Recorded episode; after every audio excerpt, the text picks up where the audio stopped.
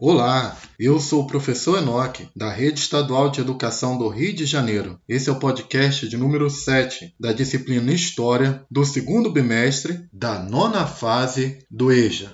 Dando continuidade ao podcast de número 6, neste podcast vamos estudar sobre o período da ditadura militar no Brasil, mais precisamente o período que vai do ano de 1964, com o golpe civil-militar que derrubou João Goulart do poder e implantou uma ditadura militar no Brasil, até o ano de 1985, quando houve abertura política no Brasil. Em uma manobra obra mal engendrada, Jânio Quadros renunciou ao governo em 25 de agosto de 1961, acreditando que sua renúncia provocaria reações populares e o apoio de setores militares ao seu governo, o que não aconteceu. O Congresso Nacional aceitou prontamente a renúncia de Jânio Quadros. Isto gerou um quadro de crise institucional de Estado, já que o vice de Jânio Quadros era João Goulart, um candidato opositor, herdeiro do getulismo e visto com desconfiança por setores como grandes empresários, nacionais e estrangeiros, políticos de direita, principalmente da UDN, e militares. No entanto, Jânio Quadros teve o apoio do seu cunhado, Leonel Brizola, que liderou uma frente nacional a favor do legalismo, apoiada também por militares. Diante do impasse que poderia gerar uma guerra civil, foi encontrada uma solução de conciliação. Em 30 de agosto de 1961, foi estabelecido o parlamentarismo no Brasil. Dessa forma, João Goulart pôde assumir o governo, mas com poderes limitados, visto que a chefia de governo caberia ao primeiro-ministro. O primeiro-ministro, por sua vez, era eleito pelo legislativo. Porém, essa solução de conciliação que permitiu que João Goulart chegasse ao poder tinha uma limitação. Essa limitação era a condição de que ficaria estabelecido um plebiscito. Através desse plebiscito que ocorreu em janeiro de 1963, dos 12 milhões de pessoas que votaram, 10 milhões votaram contra o parlamentarismo. Ficou estabelecido assim assim o governo presidencialista e João Goulart recupera o seu poder, até então limitado por um sistema parlamentarista. João Goulart buscou implantar uma série de reformas. O seu plano trienal, que estabelecia, entre outras coisas, a desapropriação de latifúndios, a nacionalização de refinarias de petróleo, a redução da dívida externa brasileira. Em 13 de março de 1964, João João Goulart realizou um grande comício para centenas de milhares de pessoas na Estação Central do Brasil. Lá, ele expôs as chamadas reformas de base. Entre as reformas que seriam adotadas por seu governo estavam a reforma agrária, a reforma escolar, que visava combater o analfabetismo e garantir que todas as crianças estivessem na escola, uma reforma tributária que penalizasse menos os mais pobres e cobrasse mais dos mais ricos, uma reforma urbana urbana nas grandes cidades, melhorando as condições de vida do trabalhador urbano e garantindo acesso à moradia digna. Além disso, ele procurou controlar a remessa de lucros de empresas para o exterior. O grande empresariado, principalmente as multinacionais, não viam com bons olhos essas reformas. No dia 19 de março de 1964, poucos dias depois do comício que ocorreu no dia 13 de março na Central do Brasil, ocorreu a Marcha da Família com Deus pela Liberdade, em que setores da sociedade civil marchavam contra o governo, por acreditar que esse governo era um governo comprometido com ideais comunistas. Enquanto isso, militares da aeronáutica de baixa patente se rebelavam, exigindo o direito à voz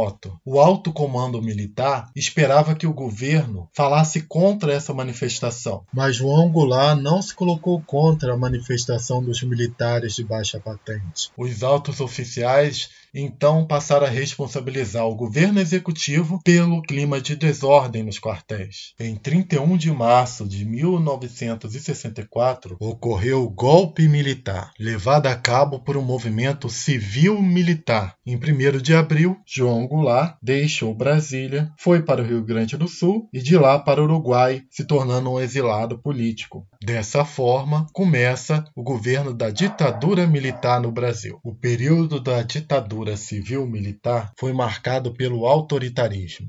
O país passou a ser governado por um comando militar que instituiu o ato institucional número 1, conferindo a si mesmo poderes como o de decretar estado de sítio sem aprovação do Congresso Nacional, que suspendia direitos e garantias constitucionais, podendo suspender direitos políticos dos cidadãos, caçar mandatos parlamentares, dentre outras medidas autoritárias. Diante da pressão dos militares, o Congresso Nacional elegeu o primeiro presidente do período da ditadura militar, o general Humberto de Alencar Castelo Branco. Os Estados Unidos apoiavam o golpe militar e o governo brasileiro, seguindo a doutrina de segurança nacional elaborada pelo governo dos Estados Unidos, reprimiu internamente entidades da sociedade civil como a União Nacional dos Estudantes, políticos nacionais como Juscelino Kubitschek, que teve seus direitos políticos cassados, autorizou novamente a remessa de lucros ao exterior, agradando às multinacionais, e ao longo dos governos militares instaurou o bipartidarismo, sendo os dois partidos do período Movimento Democrático Brasileiro de oposição e a Arena, a Aliança Renovadora Nacional. Na prática, o bipartidarismo do período da ditadura militar foi uma estratégia para manter uma aparência de legalidade no regime, já que o MDB, apesar de empreender oposição política ao governo, inclusive denunciando injustiças do regime, tinha a sua atuação política extremamente limitada. Em junho de 1968, em reação ao assassinato de um estudante, Edson Luiz de Lima Souto, de 18 anos, morto pela polícia, ocorreu a Passeata dos 100 Mil contra o governo da ditadura militar. O governo da ditadura militar reagiu com mais repressão e, em dezembro de 1968, instituiu o Ato Institucional número 5, o mais duro da ditadura. Por ele, o governo podia decretar estado de sítio, intervir nos governos estaduais e municipais, caçar mandatos de pessoas eleitas para cargos públicos. Utilizando o ato institucional número 5, o governo Costa e Silva mandou prender milhares de pessoas em todo o país, fechando o Congresso Nacional e caçando mandatos. No governo Médici, outro governo da ditadura militar, a repressão do governo militar à oposição atingiu seu auge. São os chamados anos de chumbo. Pessoas vistas como opositoras do regime eram levadas para os porões da ditadura, onde ocorriam torturas e mortes. Também durante o período da ditadura, jornais, revistas, televisão, a mídia em geral, a produção universitária eram todos censurados, não podendo expressar divergência política ao regime ou expor nada de negativo contra a ditadura militar. Diante desse quadro de repressão, surge a luta armada. Líderes guerrilheiros como o comunista Carlos Marighella e o capitão do exército Carlos Lamarca foram mortos pelo governo militar. Marighella era líder da Ação Libertadora Nacional, ALN,